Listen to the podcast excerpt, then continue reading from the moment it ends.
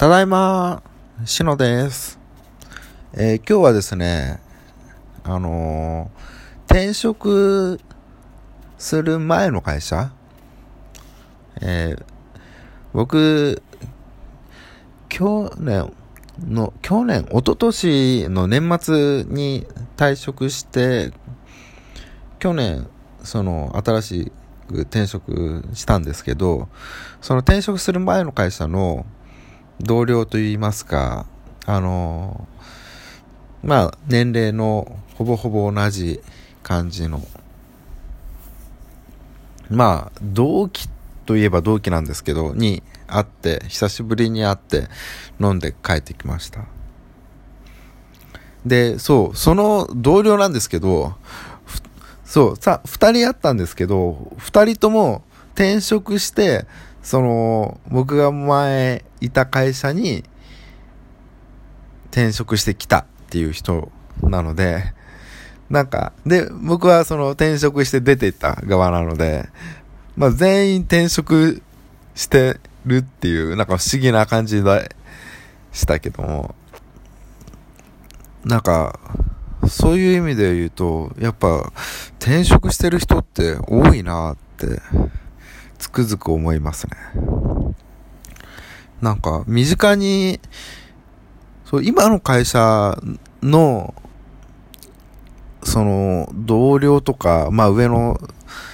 社員の方とかを見ていても、めちゃくちゃその転職してきた人が多いんですよね。なので、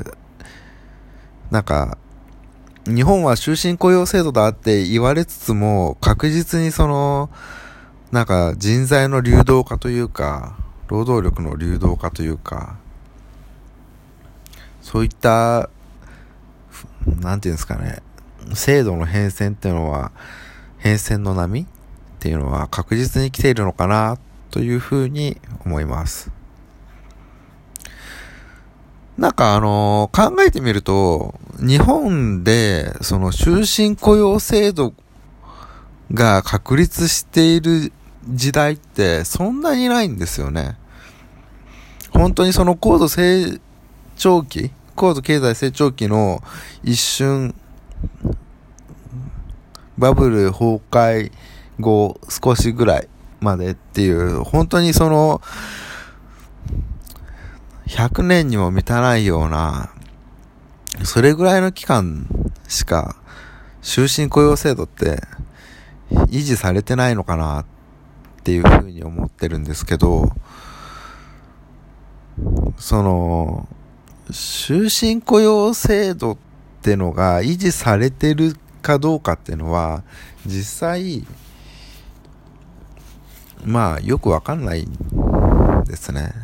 ただ、その、技術の変遷というか、その産業の変遷ってのは確実に早まってるなと。まあその IT の登場以降特にですけど、思うので、まあそういった意味で、その、人が入れ替わり、産業が入れ替わり、新陳代謝が働くっていうことは、経済活動全体として見れば、すごいいいことかな、というふうに思います。まあ、ただ、その、そういった新陳代謝が働く中で、どうしてもその、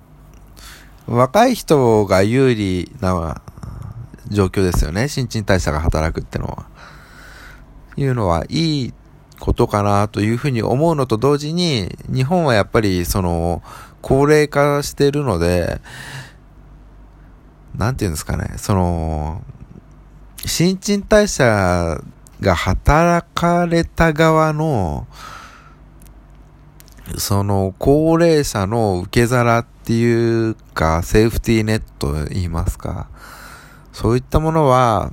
ちゃんと確保していきながら、そういった制度を緩やかに変えていかないと、その、経済的な面で見て、うまく成長していても、日本全体の幸福っていうことを考えると、うん、必ずしもプラスに働いているわけではないのかなっていうふうに思います。まあ、ただ、その、少なくとも終身雇用制度がなくなってきているっていうのはいいことかなというふうに個人的には思ってます。まあ、とはいえ僕もその転職した人間なので、なんていうんですかね。非常にバイアスがかかっているというか、その、実際その転職する人間って終身雇用制度を肯定している人ってほとんどいないと思うんですよ。なのでそういった意味ですでにその、ある種の、なんて言うんですかね、分類というか、うん、やっぱバイアスですかね。がかかった意見になるのかなというふうには思いますけど、まあ、そんな一意見として考え、うん、考えてみると、日本経済的にはいいんじゃないかなと個人的には思ってますっていう感じですかね。まあ、今日はそんなところで、えー、雇用の流動化っていう、っていうか、あれですね。あの、僕の周りに転職者って結構多いぞっていう、そら雇用の流動化ほどっていう題目ほど大げさなものではなくて、周りに転職者多いなっていう、そんな感じの、えー、